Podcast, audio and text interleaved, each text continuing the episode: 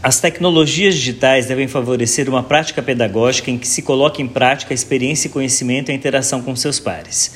Todos esses aspectos devem demonstrar as mudanças que estão acontecendo na forma de aprender e ensinar, graças às realidades multimodais que as tecnologias proporcionam.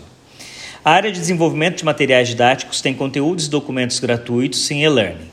Inicialmente, é importante definir os objetivos gerais específicos da disciplina ou conteúdo. Também é importante demonstrar a metodologia que será utilizada e o tipo de curso.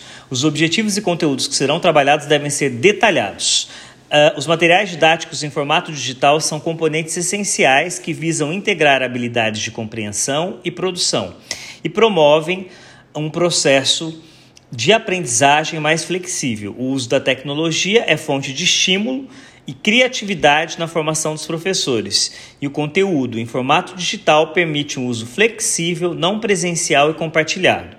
O aluno é sempre o protagonista do seu aprendizado. Agora vamos escrever os principais conceitos. Navegabilidade. A navegabilidade de um site é o desempenho do usuário ao buscar informações dentro de uma página. Ela organiza as informações disponíveis para que o visitante navegue de forma intuitiva e saiba de de onde ele veio, como voltar e qual passo dar a seguir.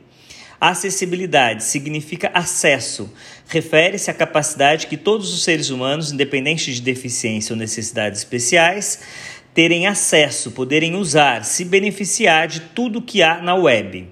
Multimodalidade é a coexistência de duas ou mais modalidades de comunicação: som, imagem, texto, animação é possível elencar diversos exemplos que corroboram a multimodalidade no ambiente virtual.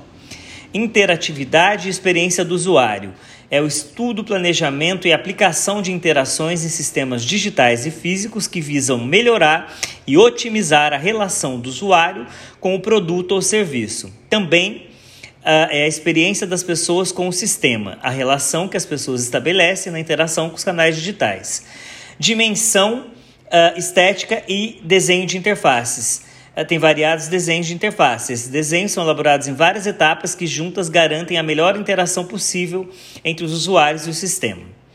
Uh, e por fim, a gente tem o desenho de atividades uh, de habilitação por camadas, que são uh, desenhos feitos em diversos tipos de camadas.